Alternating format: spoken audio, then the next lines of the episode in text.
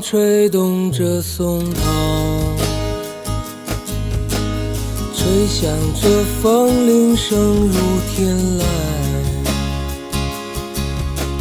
站在这城市的寂静处，让一切喧嚣走远。只有青山藏在白云间，蝴蝶自由穿行在清涧。看那晚霞盛开在天边，有一群向西归鸟，谁画出这天地？哎，大家好，我是 EZ，这里是八十度电台啊。这次又是我一个人录音啊。其实前两天录了一期，效果不太好，然后我觉得还是重新录一下吧。今天是五月五号啊，然后居家办公的第一天，因为我上班那地儿在朝阳嘛，然后在最后一刻，我们公司决定，然后居家办公。今天呀，跟大家聊三个事儿。首先呢，第一个是推荐一部电影，是我近期看的，是我非常喜欢的一部电影，后近期看了两遍。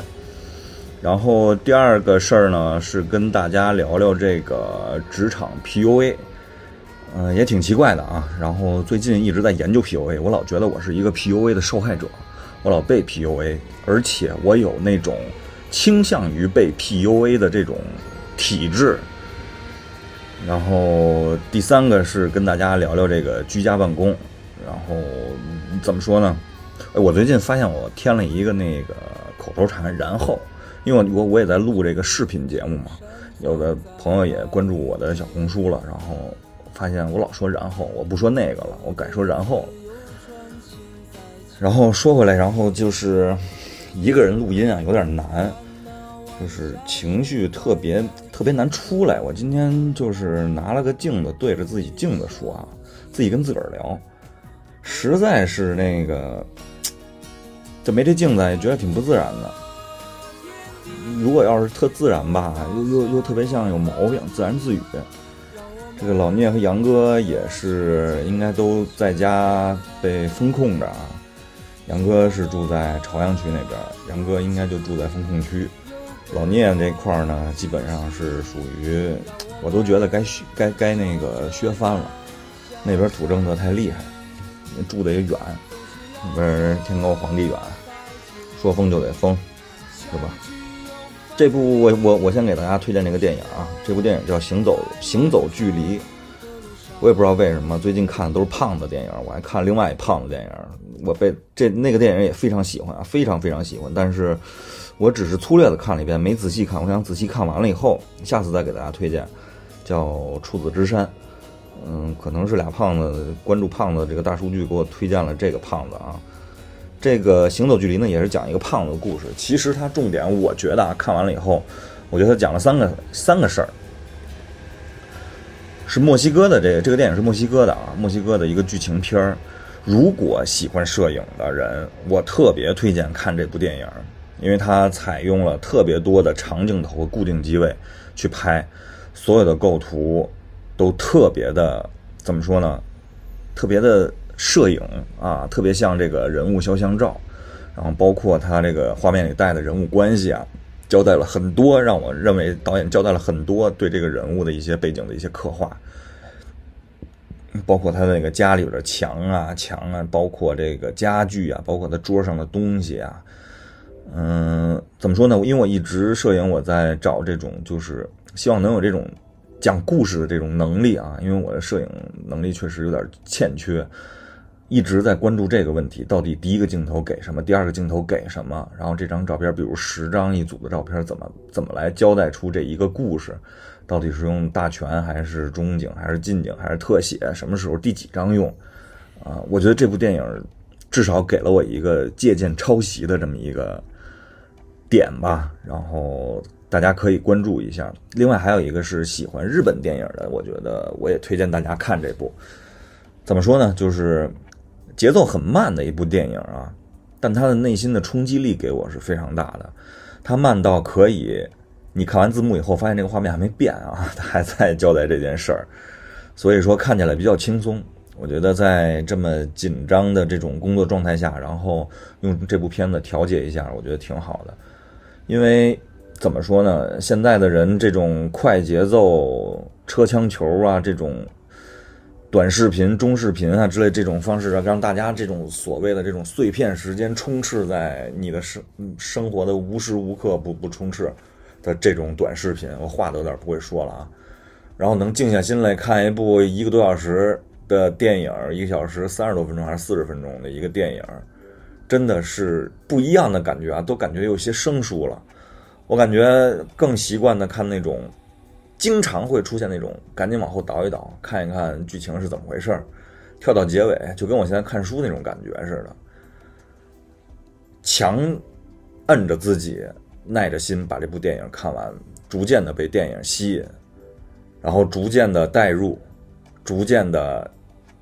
跟主人公一起高兴，然后突破自己，然后达到最终的这么一个完美的一个结局吧。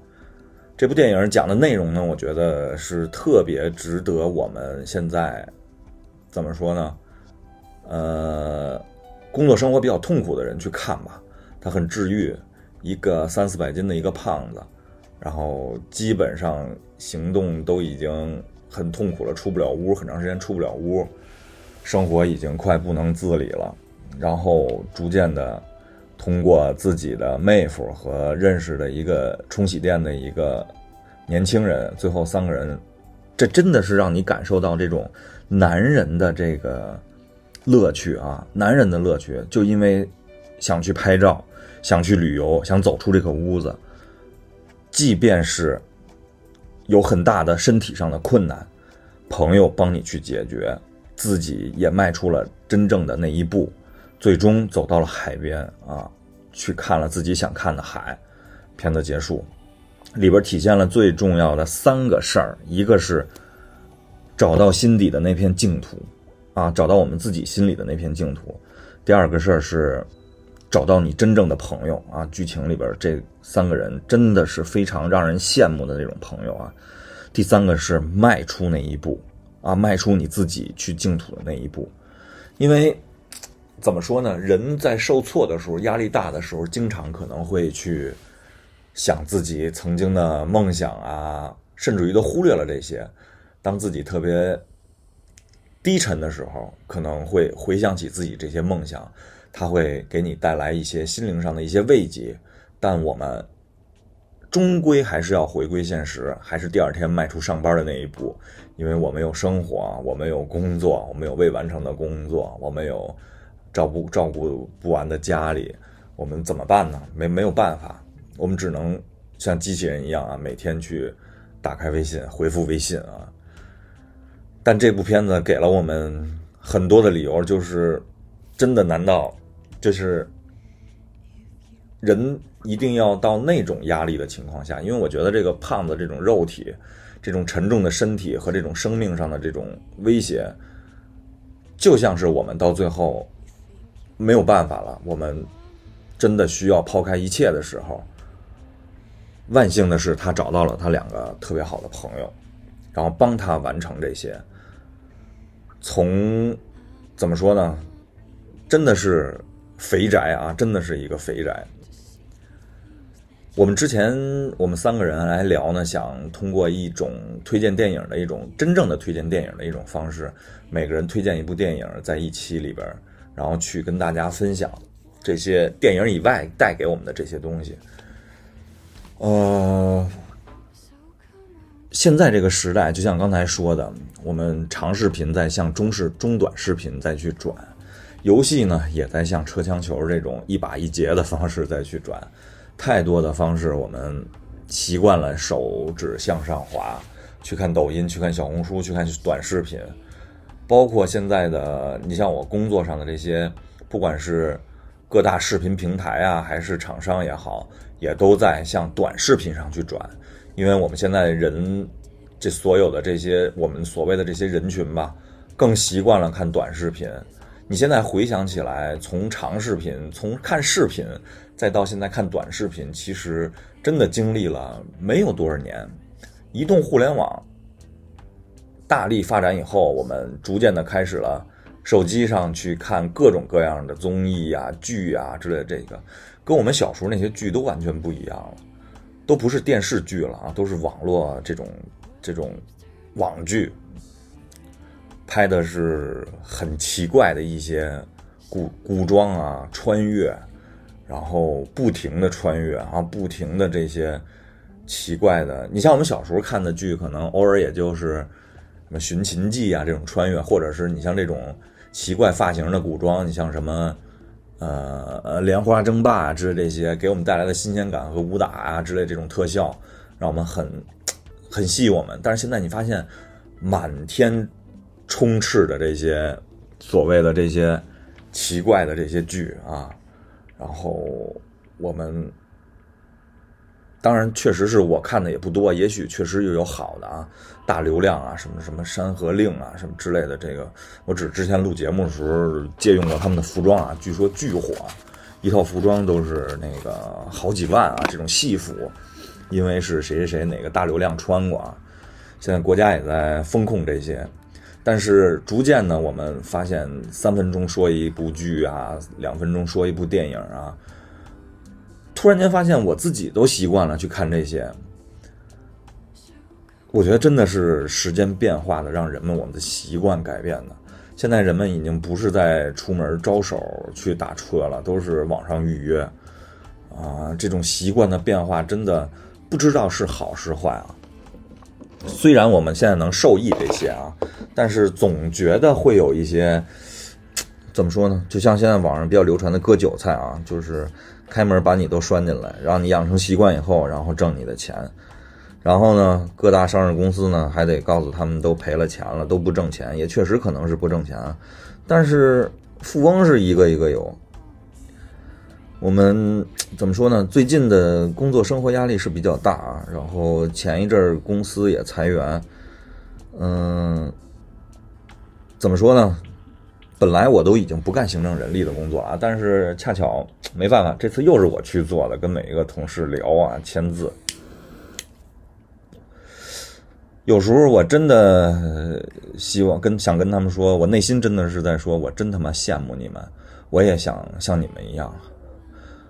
能够拿一笔钱啊，去走一走啊，去调解一下、缓解一下。但是可惜啊，我跟你们唯一的区别就是我比你们大了差不多十多岁啊，我没有办法像你们一样那么潇洒。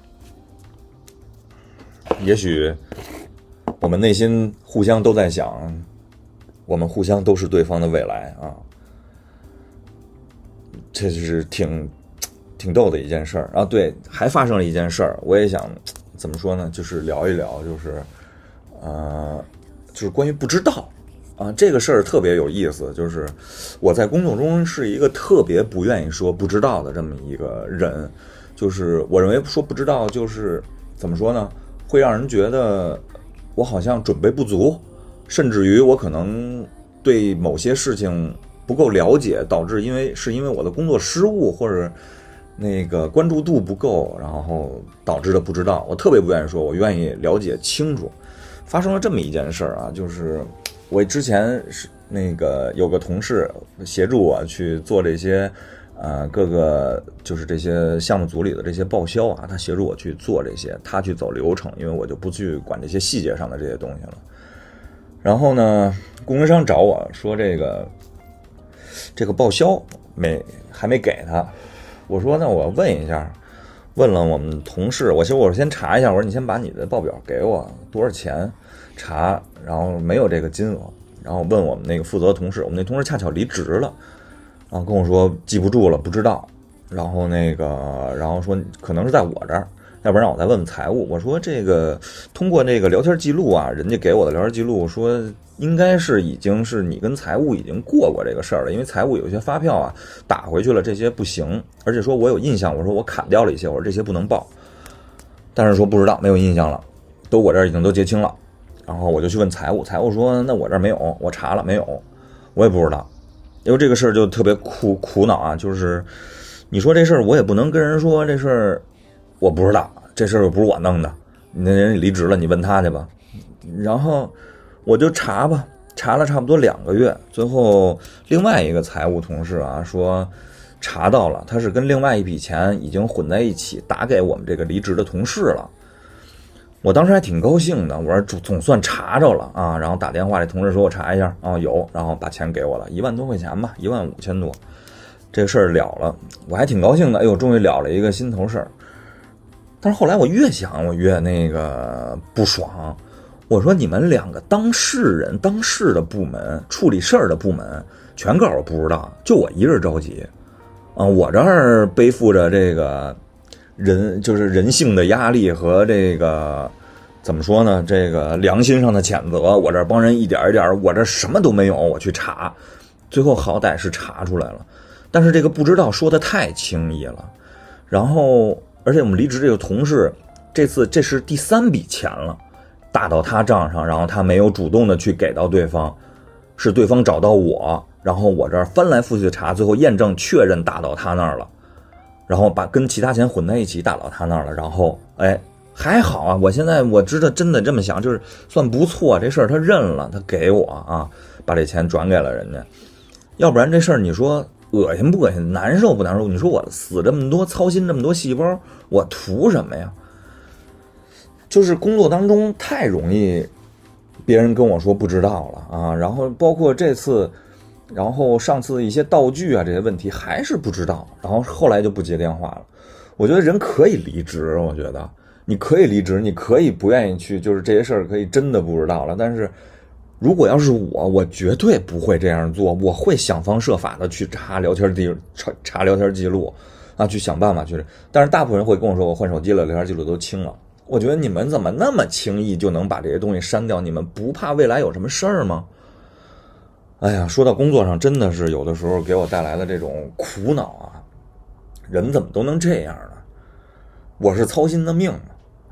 然后说到这个，就恰巧说到 PUA 啊，就是就是前一段我就特苦恼，我老觉得我干的不舒服，然后我总是不被同事认可，但是呢，也不是被领导不认可啊，但是同事们呢，又很多事都要找找我，因为只有我最清楚，然后。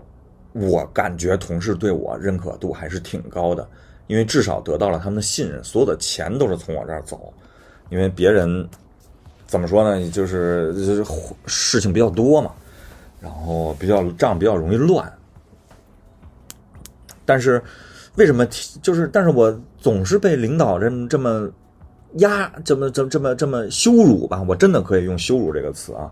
之前其实录那期上一次一个人录节目的时候，就是。呃，那个叫什么来了？劫后余生是吧？我在那年疫情后的春节，二零年那会儿的那期节目，很多听友呢还鼓励我，真的有些需要换工作。但是现在想想，已经过了两年了啊，一一二，然后现在我还在这个公司，可能真的是在拍项目的时候找到了一些新的一些感受啊，就是感觉觉得还挺有意思的，去挑战自己做这些事儿。呃，离开了这个负责的这个。部门的这个负这个领导啊，然后但是项目没了，现在回来了，然后又出现这些东西，总是被羞辱啊。之前特别多的意思就是，呃，写个 PPT 吧，然后会给我最后勺的一句就是，感觉你不是学摄影的。其实说句实话啊，就是。PPT 好看不好看？咱先说好看不好看，这都分人。我给你的东西一定是我觉得好看的东西。然后，那你要说摄影呢，是不是摄影？我自认为啊，就是我确实平时摄影就是拿起相机的机会比较少，我也拍的不熟练很多东西啊。但是呢，我也很爱摄影，我对我也有自己的审美和要求。我没事呢，也会发一些。怎么说？这个在 ins 上也会发一些我看着比较喜欢的一些照片呀，然后包括我拍的一些照片呀，包括我想表达的东西啊，我也会拍。我不会在一般不会在朋友圈发。但是好几次跟我说这个，然后甚至于有的时候就是，比如说是给你一个需求吧，需求就是给你一句话，像上次啊，我印象特清楚啊，说做个 T 恤，做个 T 恤就是员工团建的一个 T 恤啊，最后说了一句要潮一点的，我当时真的我是他妈的给你喷点水吗？潮一点的，压裤房底儿的啊，接点地气儿的，潮的，潮怎么潮啊？什么叫潮啊？然后最后给他设计了几套方案啊，简单的苹果那种简约的啊之类这种，胸前一个 logo，后背一个 logo 之类的这些啊，都是怎么那么土啊，那么 low 啊？看着这都是得到的回复。你是学摄影的吗？我说摄影也不做背心儿啊，对吗？然后最后我说，那您跟我说怎么叫潮？你加个什么？咱们公司养动物，加个动物的图案。我说我给你来飞碟行不行啊？真的，我真想起夏雨那句了啊！我再给你加一飞碟怎么样啊？哎，酷酷酷！小朋友就喜欢这些啊！我就是不加。最后我找我们同事，我说您去对，我我就不参与这事儿了啊！这事儿我实在是没有任何这个，就是没有方向，没有内容，执行也执行不下去。你给你想法也不行，做的都是 low 逼！我操！就是，然后后来我就发现这些是不是 PUA 啊？这些是，就是你做什么事儿。都得被羞辱，都得被打压。然后呢，我就想起上次劫后余生的时候，我那么痛苦。然后就是看了那部电影啊，就是我特别共鸣，就是《爆裂鼓手》，我特别能感同身受。因为我当时还提到了，我上初中的时候，初三的时候，我就是我们那个班主任，就是非常的严厉啊，就是那种羞辱你，就是怎么说呢，就是让我非常害怕他。拼命的努力的去证明自己，我就是比别人强。但是好在确实是我的数学在当时，到后来他不说我了。我现在想起来，感觉我是不是有点 PUA 体质啊？我就是喜欢人这么打压我，然后我才能拼命的努力去突破自己。但是反过来想，我已经完全没有在公司上没有任何自己的这种想法的去。执行，哎，我说这事儿这么做不行，我只有在项目里的时候，我我能这样，因为我有一些东西我是自己能拍板的，因为我们怎么说呢，就是上面不定的时候，一些小的啊小金额的这些啊千八百的这些东西该买什么之类的，我可以确认，我可以买啊，只要你们说，我跟你们说 OK 这件事儿，我去说，我认为是要买的，我可以下这个拍这个板。但是，所以我觉得可能在项目里的时候，我可能真的是舒服一些啊，感觉这个懒腰伸开了，嗯，不用那么憋屈着去每天担惊受怕的去做这些事儿。但是后来呢，还是得到了领导一句话，就是你看你这个本职工作没做好啊，根本就没有什么出彩儿。我给大家举个例子啊，就是我当时心里说的话，就是，就咱们公司这点东西，我怎么出彩儿啊？我真是我我说什么都得被打压下去，啊，摁了葫芦起了瓢，按规则按规章制度走是其他人不同意，是总有这些风声。啊，众口难调，出现这些，我真的能完成你们所有人的需求，我觉得真的就是不是一般人干的事儿。但是没办法，我也听到了一些啊，就是因为这些，我的怎么说呢？去年的时候，因为有这么一个事儿，所以呢，我也不怕在这儿跟人家闲唠啊。我觉得也没有同事听我们这个节目，因为我在朋友圈也不再去宣传这些啊。就是全有这么一个事儿，就是公司啊，一直工资啊。暂停涨工资了，因为疫情嘛，我能特别能理解啊。我觉得，因为我这人一直对钱没有什么特别多的这个在乎啊。我觉得现在这钱 OK 可以。后来去年的去年七月份的时候，呃，领导微信突然跟我说，说是那个现在解开了这个，然后给你调薪了。哎，我特感动，给你调了三千块钱。我特感动，当时，哎呦喂！我说谢谢领导，我当时真是鸡血了。我说谢谢领导，我觉得这是真是认可我了。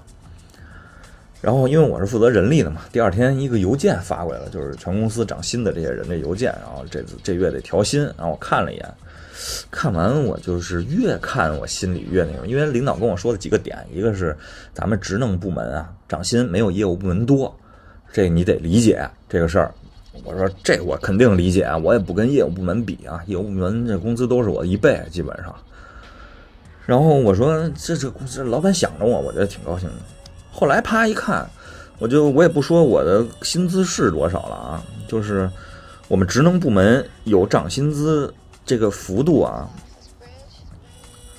我举个简单例子啊，我说我们公司涨薪幅度，除了我手下的一个人，一个行政前台的一个前台的小姑娘转成行政的那个专员，人力专员，她涨了一千块钱，我是所有涨薪幅度比例里边最低的，然后我是所有总监里工资最低的，然后我是所有总监里工资涨幅最低的，当时。我呢，怎么说呢？我心里有一点儿低落啊。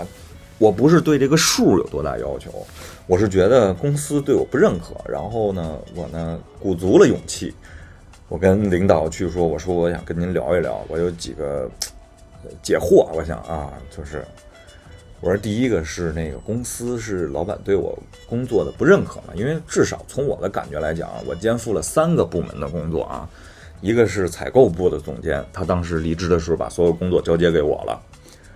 采购部的总监当时走的时候，工资比我高一万多啊，比我高一万多啊。然后现场的制片这个工作也是我来做，然后行政人力这些工作也是我来做，因为我在那个项目里经常跟大家跟他们开会的时候说的一句话，就是我说你们开会别老定的夜里晚上十二点半、一点、十二点开会。我说你们是很急，我说我说你们是昼夜的去工作，但是你们第二天上午你们不上班我说我第二天上午我九点八点半我还得出门，我十点我得去上班我说公司空调坏了，下水道堵了，这些事儿都得我和物业去联系，这些事儿都得我去处理啊。然后好，然后第二天早上起来说咱八点半开会。我说八点半开会也行。我跟你说，我现在啊我也不开车。我就是地铁，地铁里我也听不见，听不见信号时好时不好。我说我每天正常坐班我说我是每天十点就得上班，十点啊下班我是正点儿一般走。如果你们要加班，我还得陪着你们加班。你说我从早上这十点一直陪到你们晚上十二点半开会，啊开会开完会以后，然后你们第二天你们导演组歇了，上午一般都是中午才去啊。我说你们有一个正常休息时间，我说我没有，我说这种东西我接受不了。要不然我就不参加这会，其实跟我内容上也跟我没什么关系。现场执行时候跟我说一句就完了。好，然后这就是我的工作。我说我这个确实是我工作挺忙的。然后但是呢，我说我这这几点我特别不认可，就是我不理解，不是不认可，就是为什么给我涨幅这么低？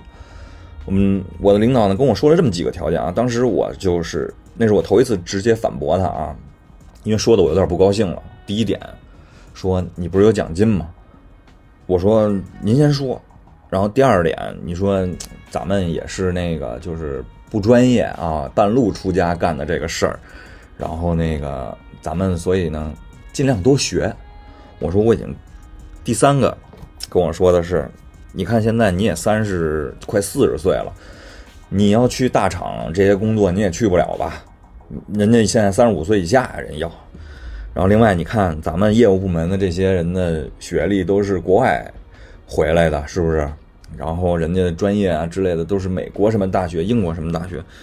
我说，您说完了，我说，我说第一，我说您要说学历这事儿，我觉得一挺伤人的啊。我说这事儿，我说正常来说，我也是本科啊，学士学位我也有，我是没干我专业这个事儿。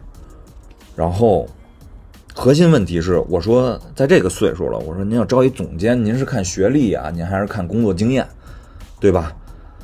我说我这个年龄有我年龄上的优势，有我工作上的这个优势，所有问题我有我的生活经验，我可以去解决这些问题。你是找一个刚毕业的博士生，没有工作经验，你就给他这个我这个工资吗？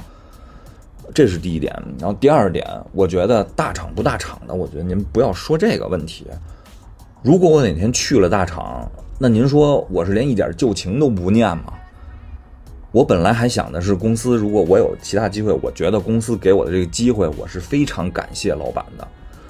但是您这么说，我觉得，我觉得没有这么说的这个点。然后另外一个奖金，我说奖金的这个问题是，奖金是我拼了命挣来的，对吧？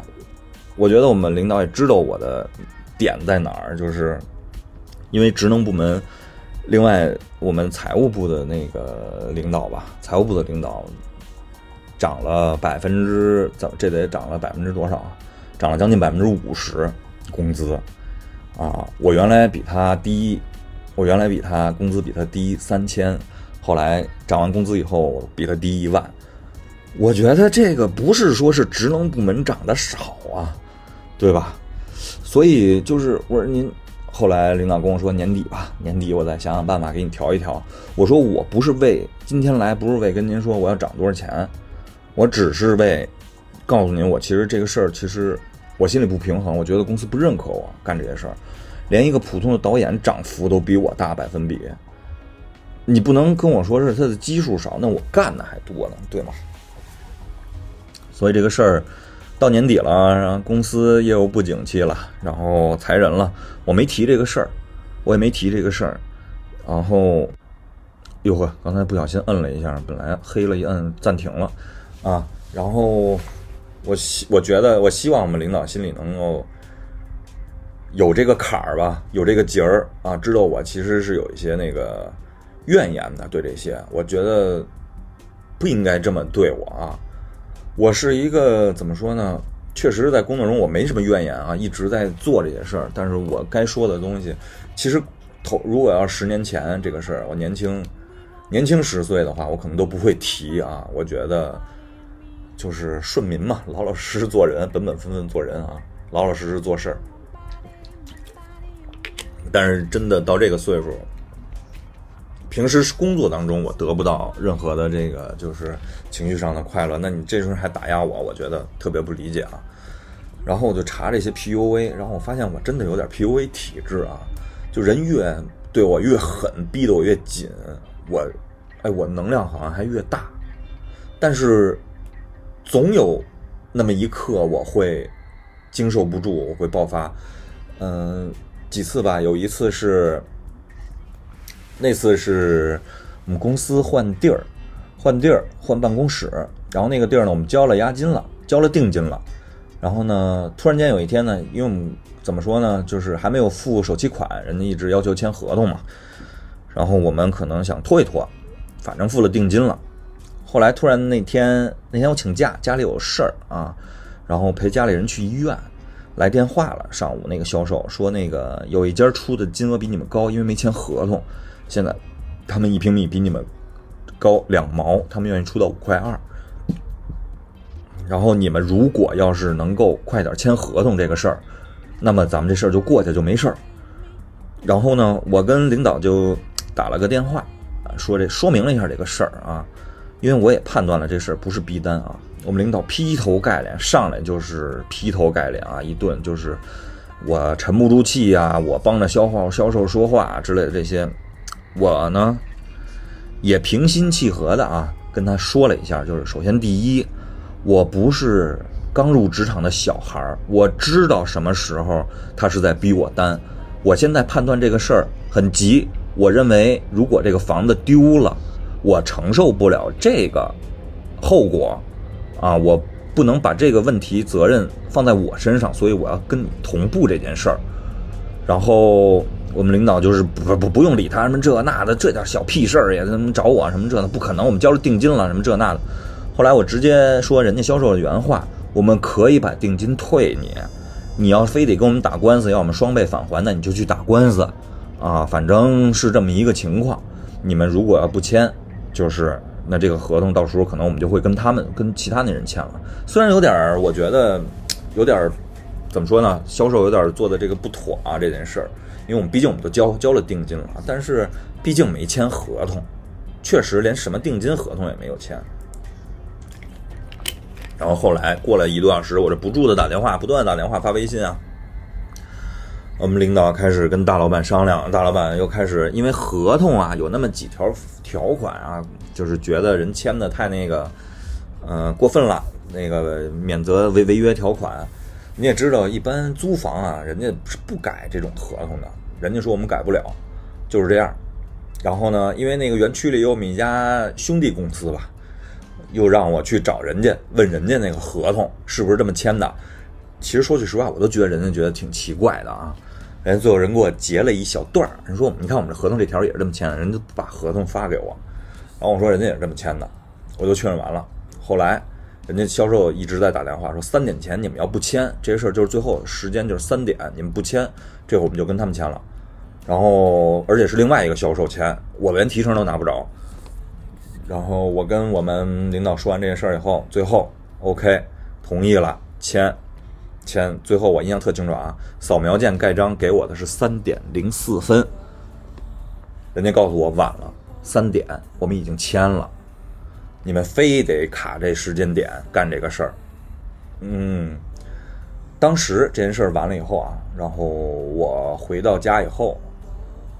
我的脾气是非常的暴躁啊！最后我媳妇儿，我还跟她说：“我说我不干了。”我写了一大篇辞职报告，因为我觉得最重要的一点是什么？我去我我在那年八月底拍完那个节目，从上海回来以后，本来有一机会是去那个深圳去看另外一个剧组里边，然后去呃实习观摩一下啊，了解一下，看看其他人怎么去做这个制片主任啊之类这些工作，了解一下。但是结果都没去，就是因为要着急找房子，我们要换，我们要赶紧换，因为我们那个十一月底就到期了。我用了一个月的时间啊，九月差不多半个多月啊，找到这个比较合适，看了无数套房啊，找到合适的这个东西，最后嗯，终于算同意了，定下了定金啊。最后就因为这些，就是我认为完全是提前以前可以做好的这些事儿，然后还被骂了一个狗血喷头。结果最后还是这样，然后丢掉了这个机会。我觉得我在浪费时间。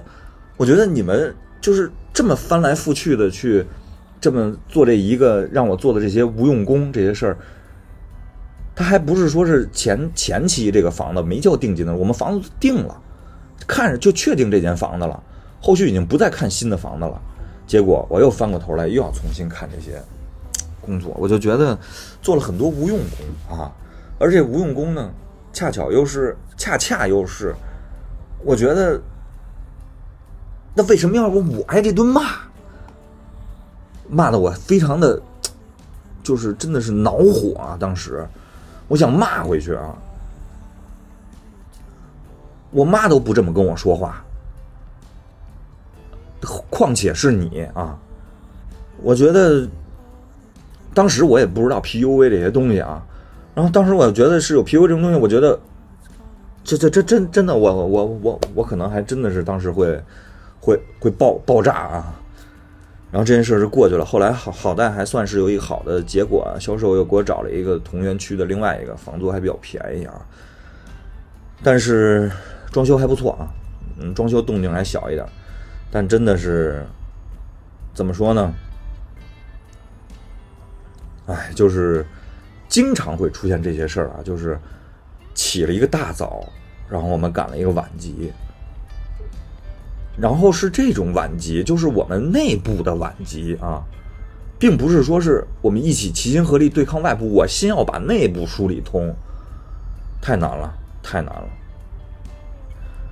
呃，这又变成吐槽节目了啊！其实我并不想，我想我给大家推荐的电影是一部那个比较怎么说呢？啊，正能量的啊，正能量的。然后不说这些 PUA 了，我觉得无时无刻，我觉得是在 PUA 啊，被被 PUA，然后感觉是被他们控制了啊啊，因为他们知道我不能没有工作啊，感觉是被他们控制着，我无法做到像我们那些同事一样说不知道。也许解决 PUA 最重要的一点就是不知道，不会。啊，你说什么？啊，好的，那我试试吧，希望是，我试试吧。然后我想说说在家办公啊，因为这个疫情，从今天又是我第一天在家开始办公。回想上一次居家办公，我这次其实是非常抵触的啊居家办公，我非常希望去公司办公，并不是说我有多爱我的公司，多爱我的工作啊，就是居家办公。工作的时间和这个生活的时间是完全没有边界的啊，全都混在一起，而且每天你会不知道有什么工作紧张的从电话里传来啊，不管是电话也好，还是微信也好，都是那种啊，感觉都是遭遇账啊，就是突然间来一个事儿，你要从头想怎么去处理啊？这个事儿别人怎么处理的？这事儿怎么处理？连问都没法问，各种打电话也说不明白啊。然后我们的同事还有好多是不爱接电话的，就喜欢发微信。为什么呢？我感觉微信是留底，要不然就是喜欢给你六十秒语音啊，各种一大段一大段啊，真痛苦，还得转文字看。嗯，这个居家办公啊，真的是，我想说的点是在哪儿呢？我就是觉得挺可笑的，在节前的时候是开始。传出来啊，对，在五月几号的时候，说是学生开始要居家一周。现在目前啊，然后我就说，今天上午就弄得我非常烦躁啊，就是学我们家老大这个学校得用学习通登录各种账号密码，然后这密码是什么也不记得了，然后又恢复找密码，手机又是也不知道是谁的手机留的，然后最后总算上去了，然后一会儿上去了。看不了那视频，啊，老师又发了一个说已经看完了，然后我们看那个已经学完了，我们又发了三个链接，我们看那个视频就可以了。我说你们累不累，乱不乱呀？就这么一个，用他妈多少个链接和平台？今儿打这卡，明儿打那卡，然后那个家长打卡也特有意思，就是健康宝每天孩子得打卡，明明写着八点到下午四呃到到晚上九点，我记得，又下午两点多就开始。那咱家孩子打没打卡呀？赶紧打吧，赶紧打，赶紧打！哎呦，我说我也在单位呢，孩子打卡得用孩子这个面部识别一下啊啊，那得那那我还得跟奶奶说啊，我得让奶奶去弄一下。